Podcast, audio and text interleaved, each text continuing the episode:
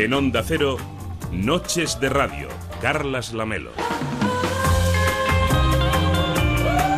Son las 2 de la madrugada y 6 minutos, la 1 y 6 en Canarias. Esto es Noches de Radio en Onda Cero y en esta segunda hora os preguntamos cuál es vuestra película erótica preferida.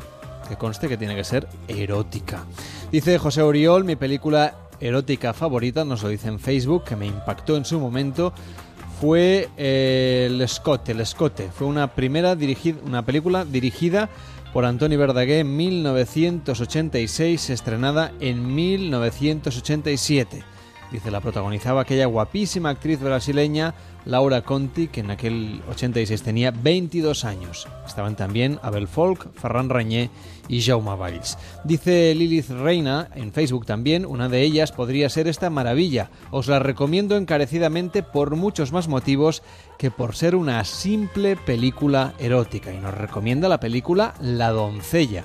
Creo que hablaremos de ella enseguida, no con ella, sino de ella en Noches de Radio. También El Imperio del Sol, de los sentidos, perdón, no apta para estómagos sensibles, dice Lilith Reina en Facebook. Y José Mari Guapo, hola a todos, hace como un año vi en DVD un clásico, El Fontanero, su mujer y otras cosas de meter. Esta ya no sé si sería considerada solo erótica. Una película italiana, por cierto. Yo no la he visto, pero José Mari, si me la recomiendas, quizá hago el ejercicio, aunque he visto un trocito en YouTube y me ha parecido desde lo, de lo más vintage. En fin, facebook.com barra noche radio, arroba noche radio en Twitter y noches arroba onda cero es. También tus mensajes de WhatsApp para hablar de cine erótico en el 676-760-908.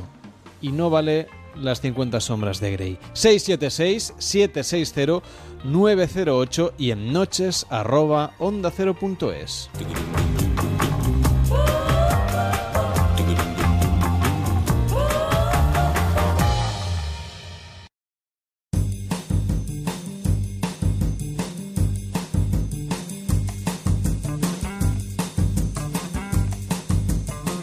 La peli de esta noche. Enseguida hablamos de cine erótico con Pablo Mérida, pero antes dejadme que siga hablando de cine, es la pasión del equipo de este programa. Y nos vamos a ir hasta a Coruña, no para hablar de cine erótico, sino para hablar de Crash con Alberto Abuin. ¿Qué tal? Buenas noches. Buenas noches, Carlos. ¿Qué tal? Tenemos por delante un ratito para hablar de Crash, una película del año 2004. ¿Qué tal? Bien. No tendrás miedo de algo, ¿verdad? No habrá monstruos en el armario, no lo soporto. Los monstruos no existen. Ah, me alegro de oírlo. He oído un disparo. ¿Un tubo de escape?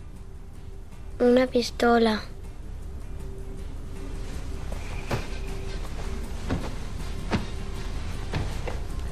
Qué extraño, porque ya nos fuimos de aquel barrio malo.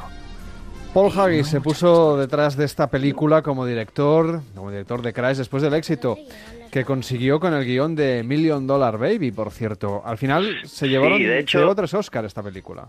Sí, eh, ese año hubo otra de esas incongruencias eh, en los Oscars.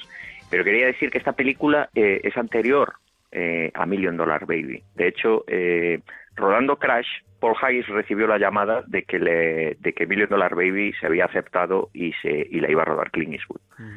O sea, es anterior, pero eh, lo que acabas de decir, Paul Haggis eh, empezó a tener cierto nombre por, ese guion y, Crash fue una película que tuvo su, su promoción después, de- a pesar de ser anterior, después de, de Million Dollar Baby, pues, pues con, este resultado, que hay que decir que cogió a bastante, a bastante gente por, sorpresa, ¿no? El Oscar lo entregó eh, Jack Nicholson y cuando la gente se esperara que leyera el nombre de Brokeback Mountain, que era la película que tenía que haber ganado, eh, pues dijo un crash así como con, con un poco de sorna como es él, ¿no? Como es Nicholson, ¿no? Y tal, dijo crash, ¿no? Como, como medio burlándose, medio medio medio sorprendiéndose y bueno, a mí me parece una película eh, excelente, no, no perfecta, pero a Hollywood le gustan mucho este tipo de, de historias eh, entremezcladas, ¿no?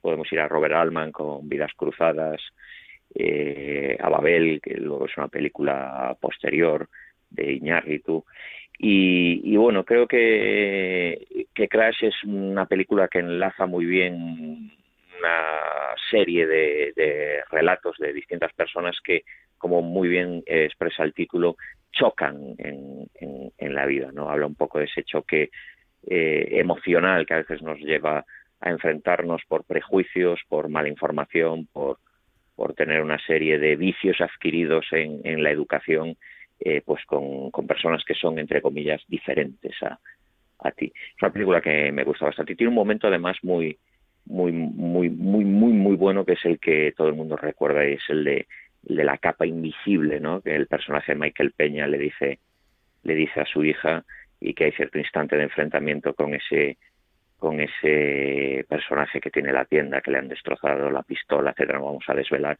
pero me parece que es un momento eh, increíble, increíble. A pesar de que tiene su trampa, pero bueno, todo, todo el cine es trampa, ¿no? Claro que sí. Bueno, uh, decías que en realidad ese año debería haber sido Brokeback Mountain, la película ganadora. ¿Tú crees Sí, que Hollywood llevó- no, no se atrevió por, por la historia? y A mí no me queda ninguna duda. Homofobia de cabo a rabo.